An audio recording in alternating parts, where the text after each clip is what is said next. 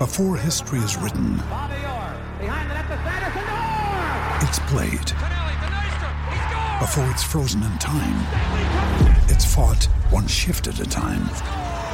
Before it's etched in silver, it's carved in ice. What happens next will last forever. The Stanley Cup Final on ABC and ESPN Plus begins Saturday. The world's most exciting podcast, home of borders, language, culture. And here he is, New York Times best-selling author and National Radio Hall of Fame inductee, Michael Savage. I'm Michael Savage, host of the Savage Nation podcast, home of borders, language, and culture. Hear my new podcast each week as I speak with top guests from around the world. Right now, we have over 700 shows in our library featuring interviews with world leaders, scientists, faith teachers, and more, including President Donald Trump, Prime Minister of Israel Ehud Barak, Edward Teller, the father of the hydrogen bomb, Jerry Falwell, and so much more conversations and commentary you cannot find anywhere else.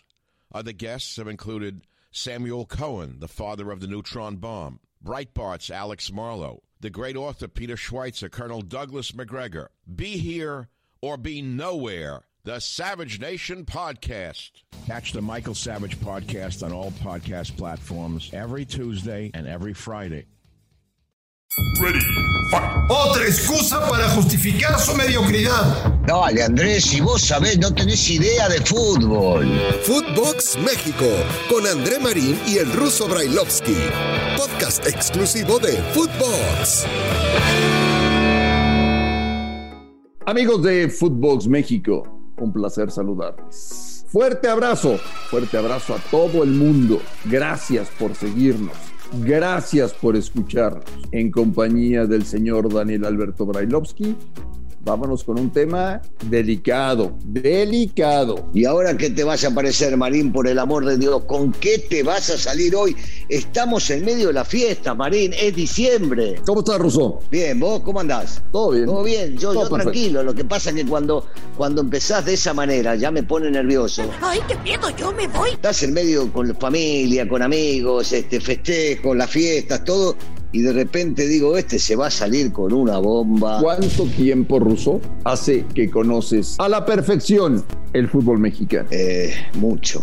No quiero, no quiero decirte el tiempo porque tiene que ver con mi edad, Marina, así que me lo voy a guardar. Ese es un verdadero hombre. Pero mucho más, varias décadas. Te conoces el fútbol cancha, te conoces el fútbol escritorio, te conoces el fútbol periodismo, te lo conoces de arriba abajo, de arriba Eh, abajo. Afortunadamente sí, sí, sí, afortunadamente sí, porque, porque este país me acogió y realmente tuve la oportunidad de hacer varias cosas, sigo teniendo la oportunidad de hacer varias cosas, eh, y, hay, y hay cosas buenas y muchas cosas no. Incluso estamos cerrando el 2021.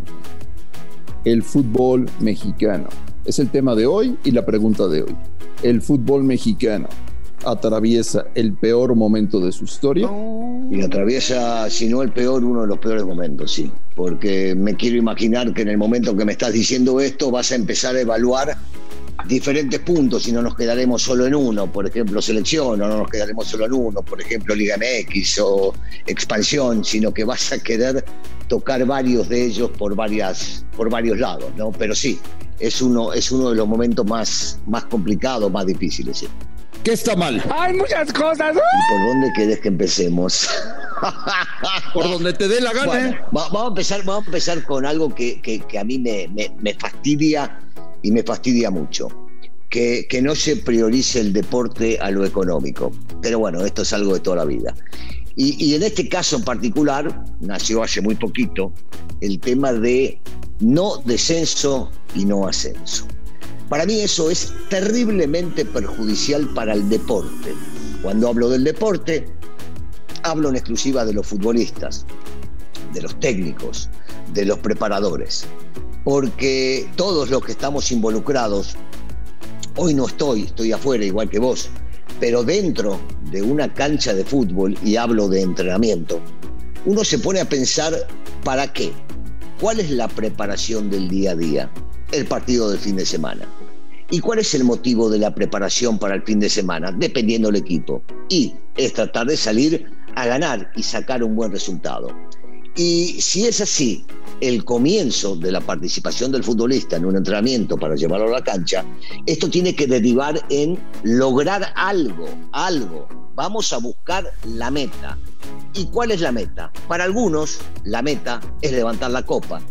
Para otros, la meta es llegar a una liguilla. Para otros, la meta es no descender liga. Y hablo de la primera. Cuando voy a la liga de abajo, es exactamente lo mismo. Una salir campeón y tengo la posibilidad de ascender. Otra es pelear abajo porque no tengo un equipo con mucho talento y no tener que descender. Y me voy a la tercera liga y así consecutivamente. Y entonces lo que hacen es matar al deporte, porque no se concibe, o yo no consigo, un deporte para jugarlo por jugarlo y sobre todo cuando es profesional y es de paga, y no tener ninguna consecuencia de lo que estoy haciendo, Marín. No sé si me explico con este tema. Eh, mi logro es salir campeón y gané. Y después de eso, todos los demás, los que participan para algo más, ¿para qué juegan? ¿Para qué compiten? Y los de la liga abajo, ¿para qué juegan? ¿Para qué compiten? Si ya no puedo ascender y lograr mi meta, y ya no desciendo y no peleo por eso y juego tranquilo. Y bueno, todos los quincenas voy y cobro el chequecito que me den y se acabó el tema. Ruso, con los datos en la mano, con los números en la mano, ¿se ha dejado de consumir fútbol en México? la gente va menos a los estadios, los niveles de audiencia de televisión han disminuido, se venden menos camisetas, los niños menores de 15 años, cuando sus padres les ofrecen regalarles una camiseta de fútbol, prefieren la de un club europeo que la de un club mexicano. ¿Qué está pasando? Eh? Bueno, ¿vos pensás que no es consecuencia del ejemplo que te di? Por ejemplo, o no es consecuencia de no ver talento mexicano crecer y te voy a seguir agregando cosas y que haya una apertura enorme para que vengan extranjeros de medio pelo para abajo, porque ojo, hay algunos que son buenísimos y hasta algunos de los buenísimos terminan yéndose a Europa porque les quedaba chico o porque en Europa vieron de que tenían talento. Eh, o que me quieren versear con que no lo tenemos porque no llegan a primera división, porque no están preparados. ¿Y por qué no los preparan?